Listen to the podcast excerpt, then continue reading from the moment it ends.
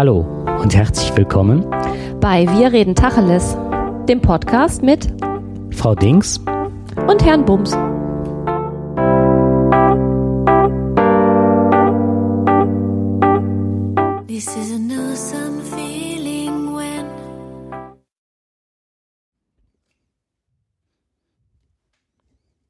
Ja, hallo zusammen zu einer neuen Folge vom Tacheles Podcast. Ja, hi. Ihr solltet uns mal hier sehen, wie wir uns gegenüber sitzen. Gerade das Kinn nach vorne gestreckt. Gerade vor allem, warte, ich, ich richte mich nochmal auf und vor allem, wir können uns sehen. Wahnsinn. Aber ja. sitzt du gerade? Achso, ja. okay. Boah. ja, ich sitze gerade. Okay. Ja, unser heutiges Thema ist Körpersprache. Und zwar ähm, wir haben uns schon mal vor, ach, vor etlichen Folgen haben wir uns mit dem Thema Sprache an sich beschäftigt. Und ähm, durch eine Begebenheit, die mir, die ich neulich beobachtet habe, bin ich darauf gekommen, dass Sprache ja noch aus ganz anderen Facetten besteht. Und zwar bin ich mit einem Auto gefahren. Ich bin ähm, die Straße entlang gefahren. Die Straße war menschenleer, bis auf eine Frau, die auf dem Fußweg diese menschenleere Straße entlang ging.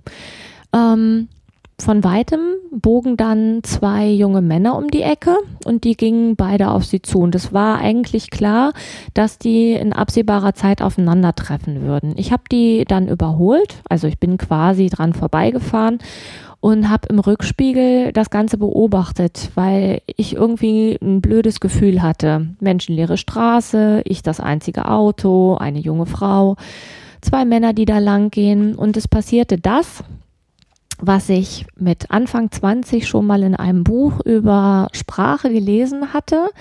Ähm, da war die Situation fast genauso beschrieben. Ähm, die Frau ging schon in ich würde mal sagen, fünf bis sieben Metern Entfernung, die sie noch von den Männern trennte, auf die Straße und ging die Straße entlang. Und nachdem dann die Männer vorbeigegangen waren, ähm, betrat sie dann wieder den Fußweg. Genau diese Situation hatte ich in einem Buch gelesen. Das hatten wir damals auch zitiert, Gewalt durch Sprache. Da stand eine Frau alleine an einem Strand und ähm, Zwei Männer kamen ihr entgegen und ähm, sie ist automatisch ausgewichen, obwohl der Strand ja nur menschenleer war. Und warum weicht sie aus und nicht die Männer? Das heißt, irgendwas muss ja dazu führen, dass da ähm, eine Hierarchie festgelegt wird. Und zwar ohne Worte. So, und ähm, ich mich hat das so beschäftigt und auch daran, äh, mich hat das auch so an das erinnert, was ich da gelesen hatte, dass ich gedacht habe, das ist doch eine gute, ein gutes Thema, um dann nochmal in unserem Podcast drüber zu sprechen. Und der Jakob war damit einverstanden und deswegen haben wir jetzt das Thema Körpersprache. Ja, das haben wir und seitdem habe ich, kennt ihr das, wenn ihr irgendwas euch intensiv mit einem Thema beschäftigt und äh, man hat so das Gefühl, man hinterfragt sich jetzt ständig. Ich habe heute Kuchen geholt und wurde dann angesprochen, hatte relativ leise gesprochen, äh, mit einer leichten Kopfschiefhaltung. und ähm, habe dann nach dem, was ihr gleich noch hören werdet, mich anders positioniert und man merkte eine ähm, veränderte Gesprächssituation, nur durch die Körperhaltung.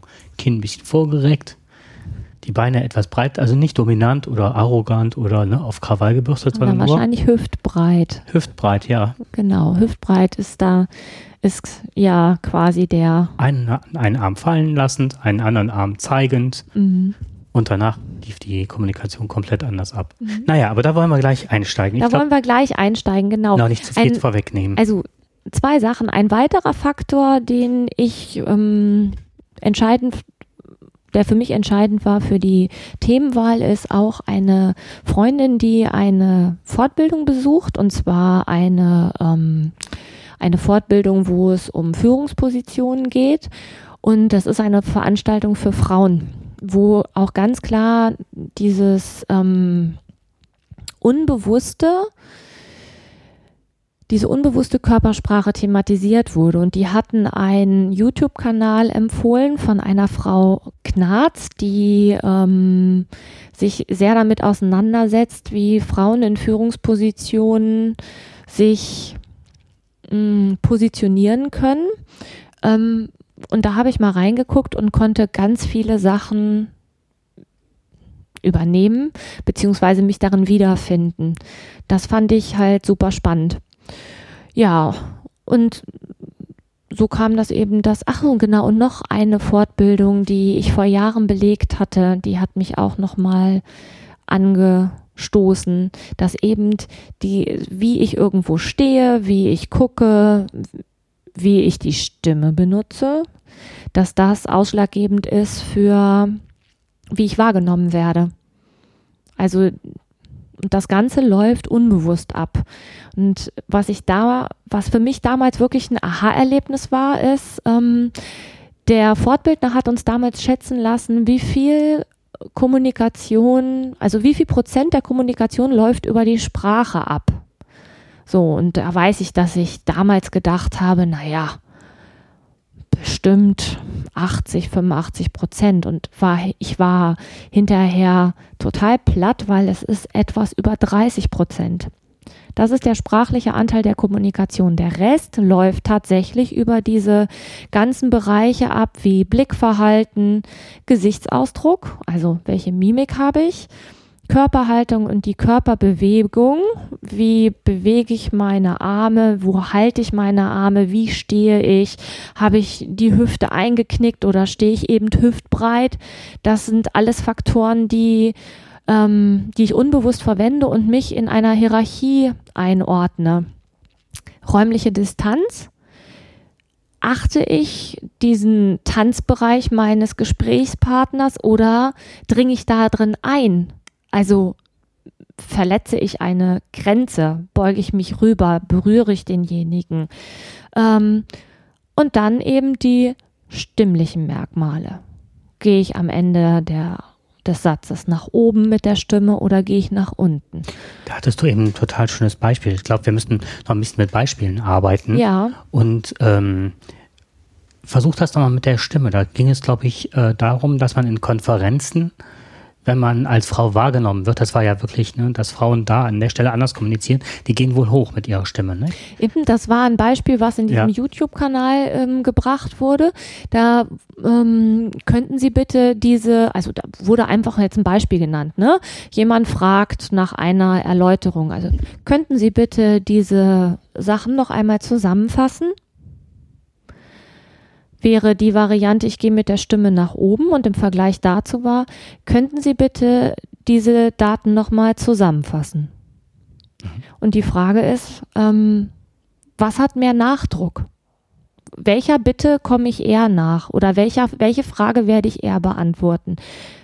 Die, wo es hinten mit der Stimme hochgeht oder hat es mehr Gewicht, wenn ich am Ende des Satzes mit der Stimme runtergehe? Mhm. Und das. Ähm, da kommt so das, äh, das Wort Nachdruck. Ne? Also ja, wirkt Druck genau. aus. Ne? Und das andere ist eher so sphärisch. Du hast das äh, mit der äh, Kopfstimme heute ein bisschen erklärt. Ne? Das mal Gesangsunterricht gehabt. Ja. Ne? Dass dieses äh, Höhlengleichnis, wollte ich gerade sagen, nein, Kuppelgleichnis. ja, ja, also, ne, ja, wobei das jetzt nicht auf dieses mit der Tonhöhe passt, nee, was es erreichen so sphärisch, soll. dass du nach oben ah, weg. Genau, es geht zieht, weg, ne? es hm. geht weg und es ist hoch und es wird damit auch ähm, gleichgesetzt. Das habe jetzt nicht ich mir ausgedacht, sondern das habe ich jetzt so übernommen, ähm, weil es darüber auch ganz viele Studien gibt. Es wird damit gleichgesetzt, ähm, muss ich nicht zuhören, ist nicht wichtig. Wichtig wird es, wenn am Ende des Satzes runtergegangen wird. Dann muss ich dem Folge leisten. Was ich da auch noch spannend dran fand, war, dass wenn dass gerade in der Kommunikation der Frauen häufig äh, als ähm, die Frau nicht wahrgenommen wird, genau an der Stelle, und äh, die so sphärisch dann abgleitet, wird sie entweder nicht wahrgenommen oder sich oftmals bei den Gesprächspartnern einstellt, so, ach, die schon wieder. Und wenn die Frau dann nicht wahrgenommen wird, dass sie dann mit gleichem Mittel ähm, mit mehr Aggression oftmals agiert. Genau. Mhm. Ja, und das wird dann unangenehm wahrgenommen. Ja. So, und wenn du jetzt mal noch einen Schritt weiter denkst, dieses ähm, am Ende des Satzes hochgehen, wenn du etwas anderes erreichen willst, also wenn du besonders empathisch sein möchtest, wenn du auf jemanden eingehen möchtest, dann gehst du ja am Ende des Satzes, bist du ja eher hoch. Wie mhm. geht's dir heute? Ist alles gut? Geht's dir gut? Also das sind ja so Sachen, die klingen ja dann eher einschmeichelnd. Du möchtest, du möchtest ja signalisieren, ich sehe dich, ich höre dich, ähm, ich möchte gerne wissen, wie es dir geht, ist aber an der, hat ja auch seine Vorteile, ist aber an der Stelle, wenn du dir jetzt vorstellst, ich habe einen Auftrag zu erledigen und ich muss mich hier irgendwie positionieren, nicht irgendwie, sondern ich muss mich da positionieren, wo ich hin will, dann ist das völlig fehl am Platz, weil es geht gerade nicht darum zu gucken, wie es den anderen geht, sondern es geht darum zu sagen, hier, ich habe etwas zu sagen und das ist wichtig. Mhm. Und was bei dieser Art noch ankommt, das ist ähm, sehr ruhig und sehr sachlich äh, konnotiert, finde ich. Also, dass du, ja. wenn du das runtergehst, hast du auch eine, eine eher sachliche Ebene und du hast wieder den sprachlichen Stand, den du eben so auch mit dem Körper ausgedrückt hast. Also dieses Schulter- oder Hüftbreite Stehen. Ja. Ist, äh, du nimmst eine Position über die Sprache ein. Also ich glaube, dieses, der Oberbegriff für mich ist so dieses, ähm, ich positioniere mich. Hm. Ich habe eine Position und die möchte ich hier vertreten. So, und erstmal ist zweitrangig, ob denen das jetzt gefällt oder ob denen das jetzt nicht gefällt. Und ich glaube, da ist auch eine Schwierigkeit, sich davon frei zu machen. Wie guckt derjenige mich jetzt an? Ähm, Männer gucken anders als Frauen. Frauen haben ähm, sowas Zustimmendes, die nicken dann mal. Das wird man in so einer Männerrunde vermissen, weil Männer das nicht tun. Die kommunizieren anders. Die nicken nicht. Die ja. halten auch nicht den Kopf schief. Ich hatte ein, Vorstellungs-, also mehrere Vorstellungsgespräche damals, ähm, als ich äh, eine Schule suchte für eine Anstellung. Und das ist ja wirklich ein Spießrutenlauf. Man muss sich ja wirklich ganz gut verkaufen, Positionen da bieten und so weiter. Und ich bin zu einer Schule gekommen, das weiß ich noch genau. Da trauten sich die Frauen, es waren überwiegend Frauen in dem Auswahlgespräch, die auch schon seit ewigen Zeiten in der Schule waren. Und so wie man eine Schule sich im schlechtesten Falle vorstellt. Sehr grau, sehr düster der Raum, mhm. wenig Einland, die Damen saßen alle drumherum und der Chef wirkte sehr dominant. Die trauten sich gar nicht zu nicken, zu schauen.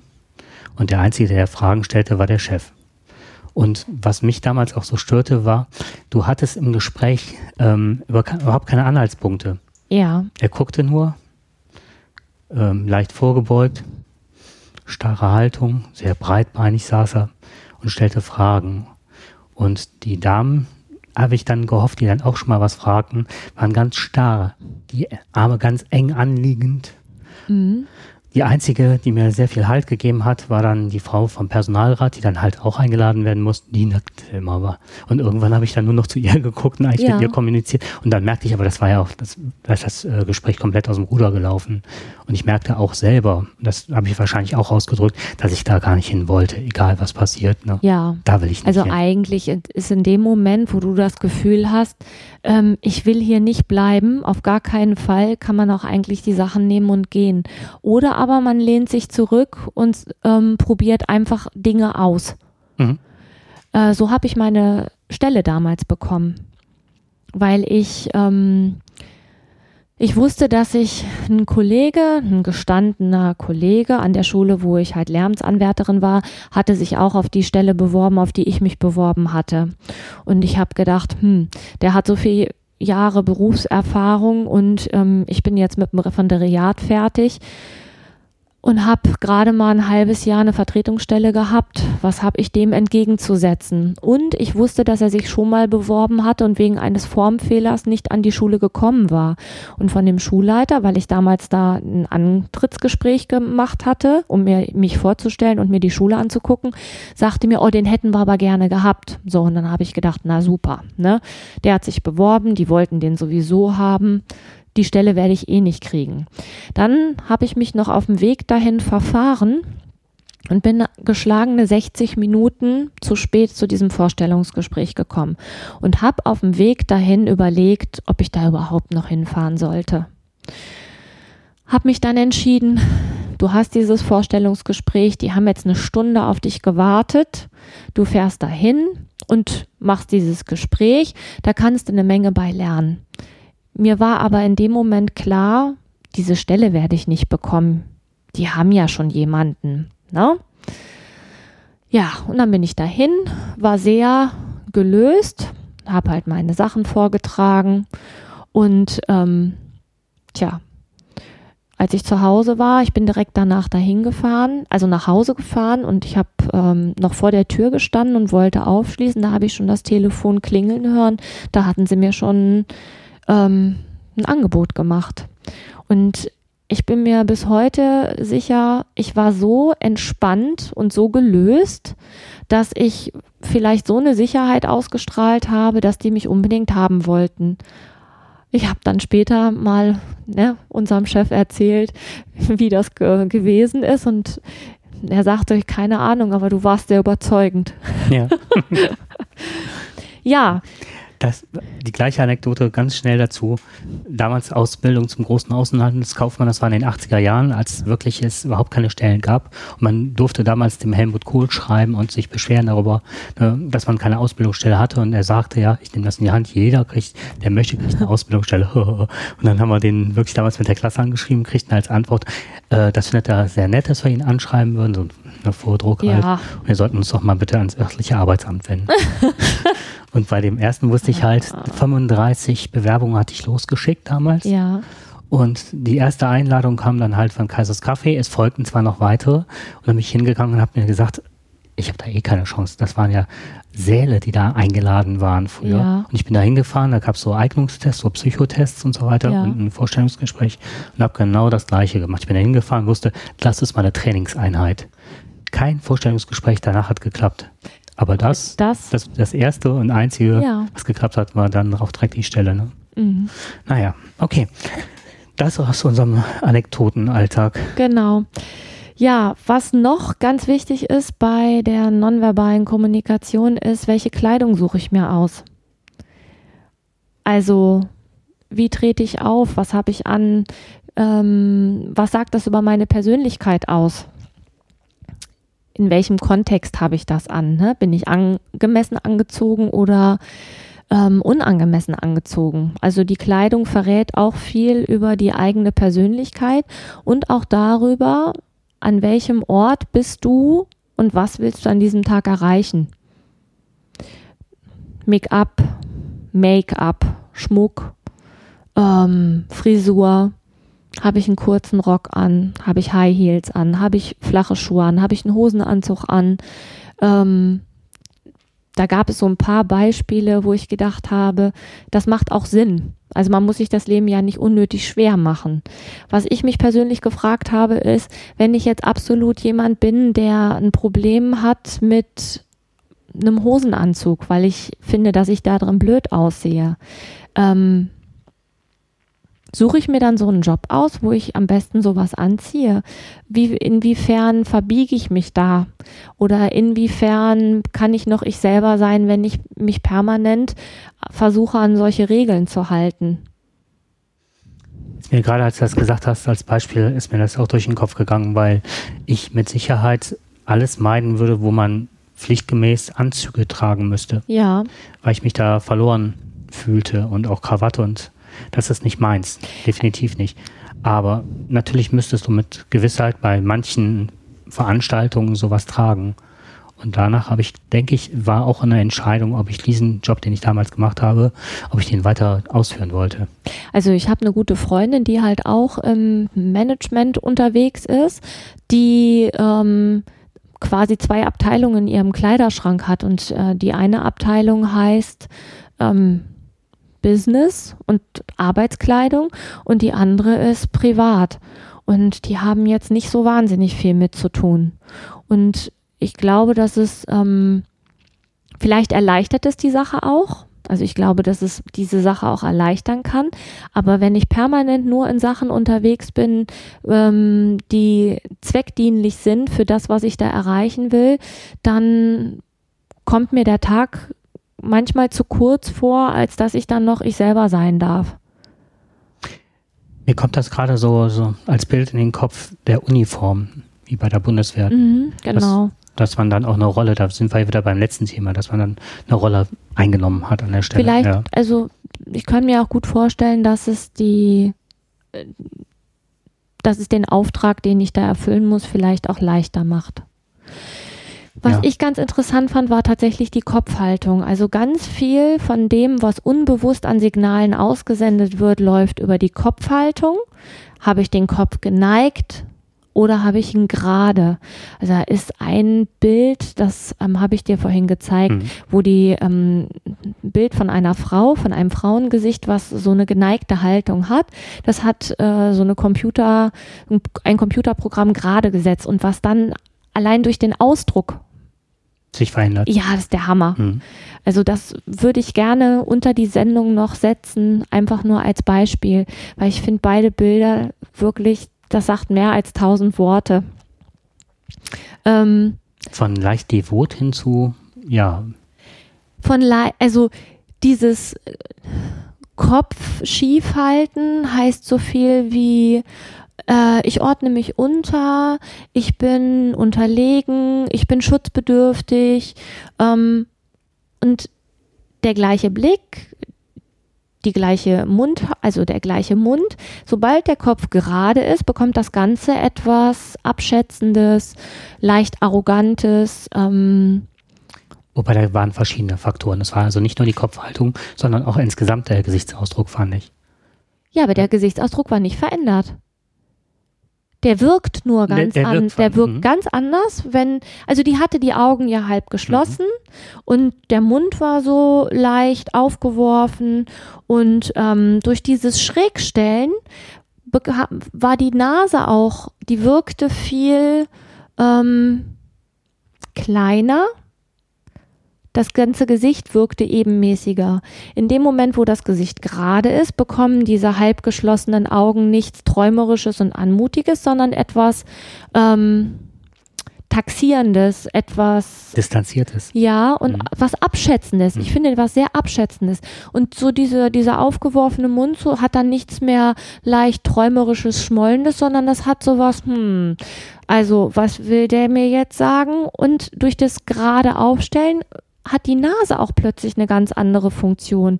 Die wirkt ganz, also die ist gra- sowieso gerade, aber sie wirkt nicht so weich, sondern die Nase ist dann die Nase.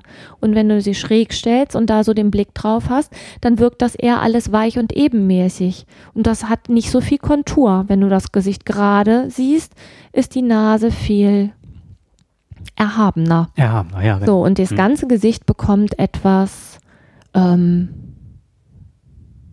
Forderndes. Das fand ich super spannend. Die haben nichts verändert, die haben nur den Kopf gerade gestellt, nichts anderes. Sehr beeindruckendes Beispiel. Ich glaube, wir müssen zwei Sendungen wieder aus dem Thema machen. Kann das sein? Wir müssen auf jeden Fall jetzt, ähm, Wir haben nämlich so viele, wir sind noch gar nicht so richtig in Medias Res gegangen. Ne? nee, im Moment Das geht es eigentlich nur um die Beispiele. Ja. Also was, was, ähm, was halt alles passiert. Und entscheidend finde ich an der Stelle, dass das Ganze unbewusst abläuft. mhm. Das heißt, es wird unbewusst eine Hierarchie, eine, nee, Quatsch. Es wird unbewusst eine Hierarchie dargestellt, geschaffen eigentlich erst. Mhm. Und zwar ohne Worte. Das heißt, du bewegst dich in einem Raum und die Hierarchie ist klar, obwohl noch nicht klar ist, wer der Chef ist. Das funktioniert ohne Worte. Das finde ich immer so spannend, wenn ähm, Menschen versuchen, einen ähm, Konflikt oder eine, eine, ein zwischenmenschliches Problem sprachlich zu erfassen. Woran macht man das denn fest? Ganz oft sind es ja Sachen, die kann man an nichts festmachen, weil die unbewusst ablaufen. Und es wird aber an der Sprache manifestiert. Was sprachlich ausgedrückt wurde. Daran wird es festgemacht. Oftmals ist das aber ähm, nichts, wo man sagen würde, oh, das ist jetzt aber verwerflich oder passt hier nicht hin. Das, was wirklich als Sprache ausgedruckt wird, verbal, ist ja oftmals sehr passend. Aber es sind so die Dinge, die unterschwellig ablaufen. Wie setzt sich jemand hin? Wie begegnet der dir? Packt er dich einfach am Arm an?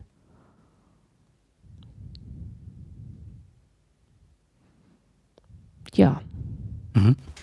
Ich fand ähm, diese Hackordnung, die teilweise damit schwingt, dass das nichts äh, ist, was man ähm, von Natur aus mitgegeben bekommt, sondern dass das über ganz viel über Erziehung läuft oder vorgelebtes Abschauen halt. Ja. Und dass dadurch, ähm, weil das sich so manifestiert, und du sagtest gerade, man muss ja viele Prozesse wieder bewusst hervorholen und sich klar machen, was da gerade passiert. Kopfschiefhaltung oder auch ein typisches ist, auch so ein Zurückgehen, sodass ähm, dass man so ein, ähm, eine Bemerkung nach hinten abfängt, sich Ja. in so eine Verteidigungshaltung schon bringt, um ähm, nicht völlig zerstört zu werden manchmal Mhm. durch, durch Sätze und ähm, also gerade in dem Kontext vom Chef halt.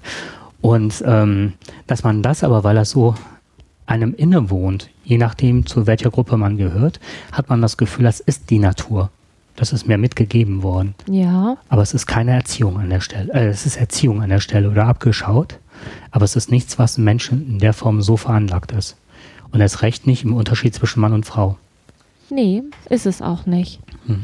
Ähm, eine Studie, die ich gefunden hatte, war, dass ähm, in bestimmten Führungspositionen oder in bestimmten Führungsetagen das Verhalten von Männern und Frauen sich nicht unterscheidet.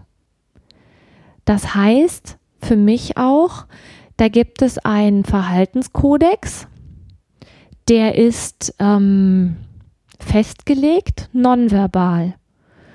Und man kommt dann nur rein, wenn man den beherrscht. Ansonsten wird man diese Führungsetage nicht betreten. Ähm, das fand ich ganz interessant. Das heißt, eine Frau wird sich diese Sprache aneignen müssen. Und ähm, ich glaube, dass man das trainieren kann. So, und wenn man das Ganze als, äh, als Herausforderung oder als Spiel betrachtet, kann das auch ganz interessant sein, glaube ich. Also Schauspieler können sowas ja auch lernen. Ne? Die lernen ja auch, wie sie in bestimmten Situationen, wie was ausgedrückt werden muss. Und ich glaube, das ist, ähm, das haben wir ja schon mal häufiger gehabt, dass ähm, Dinge, die du aussprichst, die du sagst, die du umsetzt, auch äh, durch körperliche Aktionen, dass ähm, ein Lernen immer umgesetzt wird in ähm, Synapsen. Und dass man dadurch das Hirn auch lernt umzuprogrammieren. Ja. Indem man sich das bewusst macht, indem man immer wieder diese Haltung bewusst einnimmt, wird dadurch auch das Hirn anders umgebaut und umstrukturiert. Und ich glaube, dass dadurch, dass man das dann viel besser, viel schneller abrufen kann, weil es einfach da ist. Ja. Du hast verschiedene Modi, die du abrufen kannst an der Stelle. Und das finde ich ganz spannend. So, wenn du das immer machst, entsteht ja irgendwann ein Gefühl dafür und du kannst dann aufgrund des Gefühls ja leichter darauf zugreifen. Das ein Beispiel war zum ähm, ein Beispiel war zum Beispiel ähm, in diesem YouTube-Kanal wird man dazu aufgefordert, setzen Sie sich auf einen Stuhl, setzen Sie sich aufrecht hin, stellen Sie die Füße fest, hüftbreit auf dem Boden, legen Sie die Hände auf den Oberschenkel, sodass die Ellenbogen ein bisschen abstehen. Das ist irgendwie ganz wichtig. Ne? Also wir haben uns auch mehrere Bilder angeguckt, wo ganz klar ist, es ist wichtig, dass die Ellenbogen nicht flach am Körper liegen. Das hat etwas Unterwürfiges. Warum, wieso, weshalb, weiß ich nicht. Man macht sich kleiner, als man eigentlich ist. So, also die Ellenbogen weit weg vom Körper, Kopf gerade und dann sollte man sagen, ich bin eine arme kleine Sau. und irgendwie klappt das nicht so richtig. Nicht so richtig. Und das nein. hat mich an dieses neurolinguistische Programmieren erinnert, wo, was ja eigentlich aus einem anderen Bereich kommt, aber es läuft über genau die gleiche Schiene. Man fühlt sich nicht wie eine arme kleine Sau, Hm. wenn man so sitzt. Das funktioniert eher, wenn man gebückt sitzt, den Kopf schief, ne, nach unten hängen hat, die Schultern, ne, die also auf jeden Fall immer auch die Arme eng am klein, Körper. Hm. klein, klein, klein. Es geht eigentlich immer um klein, klein, klein und nach Möglichkeit unterwürfig, unterwürfig. Dann fühlt man sich auch wie ein kleines Ferkelchen, was irgendwie zur Schlachtbank geführt wird. Das Gefühl will sich nicht so richtig einstellen, wenn man da so breitbeinig, äh, breitbeinig ist es ja gar nicht, aber wenn man da so einen Sitz hat und sich dann dem auch ähm, dem Gefühl hingibt. Hm. Das hat nichts mit einem kleinen Ferkel zu tun. Nee, richtig. Überhaupt Hm. nicht. So. Und die setzen das ja ein, ne? Bei Menschen, die halt äh, Depressionen haben, unter anderem, dass man äh, über die, über die Körperhaltung zu einem anderen Gefühl gelangt. Und erstmal versucht, die Haltung zu verändern. Und das ist letztendlich nichts anderes. Von einer äußeren zu einer inneren Haltung. So ungefähr. Ne? Was mich umgehauen hat, war noch, ähm, also ich habe noch ganz, ganz viel rausgesucht, das war das ähm, ein Artikel, der von hegemonialer Männlichkeit spricht. Und da habe ich mal ganz kurz noch einen, einen kleinen Absatz noch, Ja. das schaffen wir noch, vorlesen. Und zwar äh, nach Cornell ist das in sozialen Praktiken eine konstruierte und sich verändernde dominante Form der Männlichkeit, die sich über die Abwertung und Unterordnung sowohl von Frauen als auch von untergeordneten Männlichkeiten konstituiert. Hegemonie bedeutet soziale Überlegenheit, eine Überlegenheit, die nicht allein auf physischer Gewalt oder ihrer Androhung beruht, sondern ein hohes Maß an Einverständnis und Zustimmung der Beherrschten erfordert. Und sie ist eingebettet in äh, ein weitreichendes und differenziertes, differenzierendes kultureller, jetzt habe ich den Differenzierte kulturelle Prozesse. Prozesse eingebunden ist, genau. Ähm, ich glaube, ich muss eine stärkere Brille, habe ich schon zwei, dreimal gesagt. Ne? Sobald ich von dem iPad Mini ablese, Was heißt, ich, was bedeutet das? das bedeutet, diese ähm, Prozesse, die da stattfinden, da lei- leitet er darauf über, auf halt auf diese Art und Weise, nicht auf Gewalt, sondern über Körpersprache leitet er ein. Und es ist Das- konstruiert. Und das ist konstruiert, genau. Und man denkt häufig, also kommen wir im nächsten Podcast wahrscheinlich zu, dass es ja ein Ungleichgewicht an der Stelle zwischen Mann und Frau gibt. Die Frau ist eher empathisch. Der Mann darf sich darstellen, darf Positionen einfordern und so weiter. Was mir auch an der Stelle nicht klar war, dass es auch andere Männer herabwürdigt. Du hattest eben ein Beispiel genannt, und zwar, ähm, dass es diese drei Typen der Männer in der Darstellung gab. Hm, Das hatte ich dir im Vorgespräch Im gesagt, das habe Vorgespräch. ich hier noch nicht gesagt. Ah, okay. Äh, Vielleicht kannst du nochmal beschreiben, diese drei Typen. Und zwar solltest du herausfinden, wer von den drei Männern, die du jetzt beschreiben wirst, ähm, die größte Angriffsfläche Die bietet. größte Anzahl der an, an An Konflikten Konflikten, hat. mhm. Wer am gefährdetsten ist, eine, in eine Schlägerei zu geraten. Das war ein Rätsel, was uns bei einer Fortbildung gestellt wurde. Und zwar wurden drei Typen gezeigt. Also dreimal der gleiche Typ, aber in unterschiedlicher Körperhaltung. Das erste war ähm, Füße ganz dicht zusammen, Kopf leicht geneigt, Schultern hängend, Ellenbogen ganz dicht am Körper. Ähm, und der Blick leicht von unten nach oben. So, das war die erste, das war die erste Darstellung. Die zweite Darstellung war Füße hüftbreit, die Ellenbogen ein bisschen vom Körper weg, ähm, gerader Blick. Und der letzte war, ähm, also da wurde er, sollte er sich dann hinstellen, ganz breitbeinig, also so ganz breitbeinig, ähm, die Arme gestreckt vom Körper, so, ja, wel- welcher Winkel ist das? Keine 45 Grad, aber vielleicht so 15, 20 Grad, so weg vom Körper. Ähm, ich weiß nicht mehr, ob die Hände geballt waren oder nicht. Ich glaube nicht. Ähm, Kinn leicht vorgereckt, Blick nach oben gerichtet. So, und wer von denen hat am meisten Konflikte? Das war ähm, damals geraten meisten Konflikte und die Wahrscheinlichkeit, dass er sie draufkriegt, hat die erste Person. Und die Vermutung der meisten Teilnehmer war, ähm, auch meine Vermutung war, der Typ, der als letztes, also in der Position, in der er als letztes dargestellt wurde, mit Blick nach oben und Kinn nach oben und ganz breitbeinig, der hat am wenigsten Konflikte. Und da lagen, lag die Mehrheit falsch. Am wenigsten Konflikte hat tatsächlich derjenige, der hüftbreit steht und einfach gerade und äh, ohne besondere Attitüde seine Position einnimmt. Der eine macht sich ganz klein, der andere macht sich übergroß. Das wird für, von, äh, wird von vielen als Angriff interpretiert und entsprechend ähm, gekontert. Mhm. Und der, der in der Mitte steht, der, wie ich gerade beschrieben habe, seine Position einnimmt, das ist der, der am besten durchs Leben kommt.